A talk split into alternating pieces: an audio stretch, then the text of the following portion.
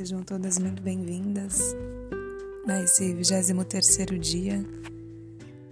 E no dia de hoje queria trazer uma reflexão sobre como estamos caminhando agora que estamos nos aproximando do final dessa jornada.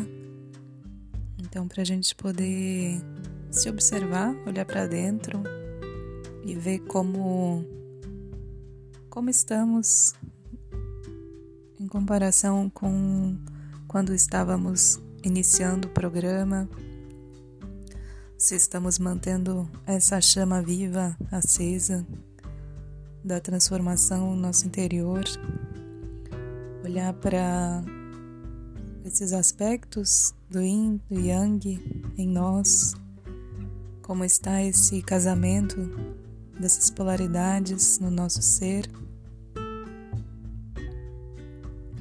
E assim vamos vamos caminhando, seguindo nessa trajetória que é infinita, a cada dia dando um passinho nessa jornada em direção à unidade, à compaixão, à escuta, para que possamos fortalecer cada vez mais esse lado yin que anda tão oprimido, abafado na sociedade, que possamos fortalecer isso primeiramente em nós. E eu estava lendo uma reportagem de uma monja budista, chama Tenzin Palmo, e, e ela trouxe uma reflexão que eu queria compartilhar com vocês porque achei muito interessante, falando da importância de nós estarmos um caminho, em um caminho de verdadeira compaixão e não mais de agressividade, porque muitas vezes nós vamos falar sobre agressividade masculina e aí nós mesmas nos tornamos agressivas, como se isso fosse uma coisa boa. E ela fala que essa agressividade é que está destruindo o planeta. Então, é como se a gente estivesse copiando o exemplo do qual nós estamos exatamente querendo lutar contra. Então, o movimento que nós deveríamos fazer é de ir ao encontro desse feminino e desse masculino dentro de nós para que isso se integre realmente e que a gente possa achar a força do feminino. E ela fala com compaixão destemida. E achei muito interessante isso. Essa compaixão destemida, como é esse estado de viver? Um estado de compaixão, mas sem temor, com valentia, com coragem, com determinação. E aí ela dá um exemplo como uma cadela que acabou de dar à luz e tem que proteger os filhotes. E aí ela rosna, mas sem atacar. Mesmo para os cachorros maiores ela rosna. E assim é a compaixão destemida, porque ela age com destemor para proteger as suas crias. Então, é uma coragem, mas sem agressividade. É a gente colocar os limites, mas sem ser agressivo, nem internamente.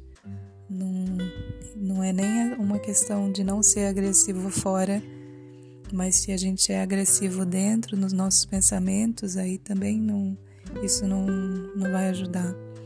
Porque aí a gente fere primeiro a nós mesmos, com esse movimento de agressividade.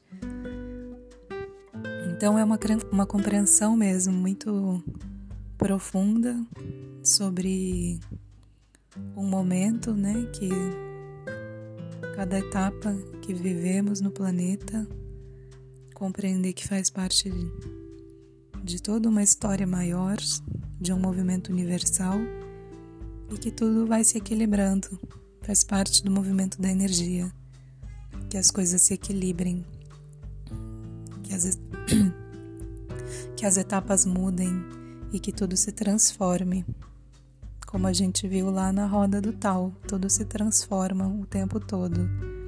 E isso se dá no micro e no macro, em pequenas e grandes proporções. Então, deixo aqui esse chamado para a gente viver uma verdadeira reforma no nosso interior, no sentido de